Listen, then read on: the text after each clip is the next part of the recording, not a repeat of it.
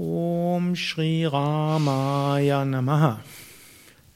Rama heißt derjenige, der sich freut, derjenige, der voller Liebe ist. Ram hat auch etwas mit Ram zu tun, in der Verlängerung. Ram ist auch Feuer und Energie und Enthusiasmus.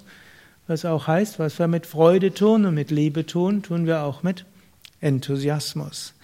Rama gehört aber auch zu den Aspekten der Rechtschaffenheit, auch der Verantwortung und der Pflicht. Es geht auch darum, das zu tun, was das Richtige ist, auch wenn es manchmal nicht immer so einfach ist.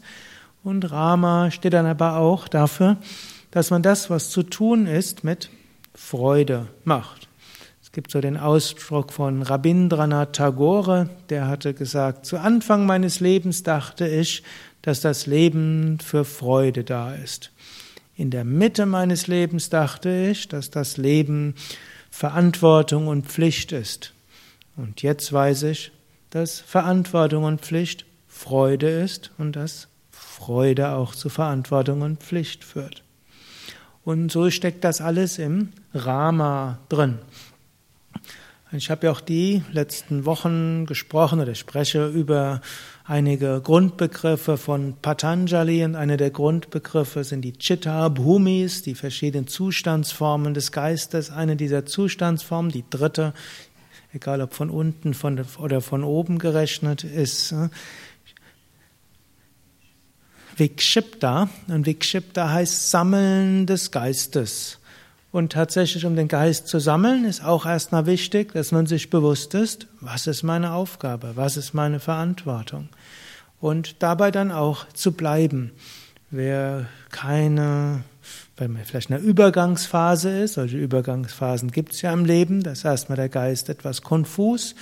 Und auch dann sagt uns die Mythologie von Rama, was wir dann machen müssen, nämlich so wie Hanuman, beten und sagen, O Rama, bitte hilf mir. Und wir können uns an Gott wenden und sagen, bitte zeige mir, was zu tun ist. Und wenn wir dann herausgefunden haben, was vermutlich unsere Aufgabe ist, dann gilt es, die auch zu tun. Und dann aufpassen, dass nicht der Geist uns immer wieder zu allem möglichen anderen bringt.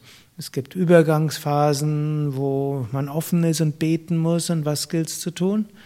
Und dann aber wenn man eine bestimmte Verantwortung hat und eine bestimmte Aufgabe und dann haben wir unseren Geist konzentriert und dann fällt Vikshipta eine gewisse Sammlung leichter. Und auch wenn wir uns dann an ethische Prinzipien halten, dann stehen einem ja eine ganze Menge von Alternativen auch nicht zur Verfügung.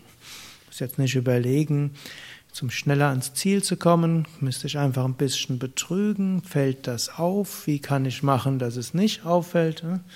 All diese Schwierigkeiten hat man nicht, weil man sagt, betrügen tue ich nicht. Oder wenn ich den jetzt irgendwo ja, austrickse, ausbote, welche Gefahr droht mir? Auch diese Sorgen brauchen wir uns nicht zu machen, denn als spiritueller Aspirant gilt Ahimsa. Gut, so, indem wir versuchen, rechtschaffen zu leben. Natürlich, manchmal sind auch die ethischen Prinzipien zueinander in Widerspruch, dann macht es doch nicht so einfach. Aber doch einiges kann man sagen, es hilft uns zu fokussieren, auf eine ethische Weise das zu machen. Dadurch äh, gibt es viele Probleme nicht. Und dafür haben wir dann eine gewisse Klarheit, Vikshipta. Wir haben eine gewisse Ausrichtung. Und dann gilt es, das auch mit Freude zu machen. Und das ist eben auch, wofür Rama steht, das zu tun, was die Aufgabe ist, das mit Freude zu machen. Wenn wir nicht wissen, was unsere Aufgabe ist, zu Gott beten und bitten zu sagen, was ist meine Aufgabe?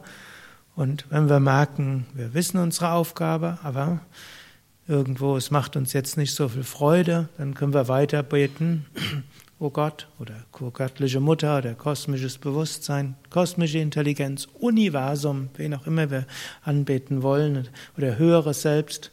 Du hast mir die Aufgabe gezeigt, bitte zeig mir, wie ich sie mit Freude machen kann, wie ich sie mit Intensität, Hingabe machen kann und gleichzeitig eine gewisse Gelassenheit habe. Shri Ram, Jai Ram, Jai Jai Ram.